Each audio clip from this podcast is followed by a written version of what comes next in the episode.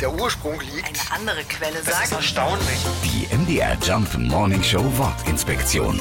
Sich einen Ast lachen. Wenn wir uns gar nicht einkriegen können und uns einen Ast lachen, dann hat das gar nichts mit irgendwelchen Bäumen zu tun. Als Ast hat man im 19. Jahrhundert nämlich einen gekrümmten Rücken oder besser gesagt einen Buckel bezeichnet. Und wenn man so richtig lacht und die Luft wegbleibt, dann beugt man sich ja gerne mal nach vorne. Und wer viel lacht, der bekommt irgendwann einen Ast, so das Sprichwort. Bewiesen ist das übrigens wissenschaftlich nicht, also dürft ihr gerne weiterlachen, wie ihr wollt. Lachen ist nämlich gesund und das ist wirklich bewiesen.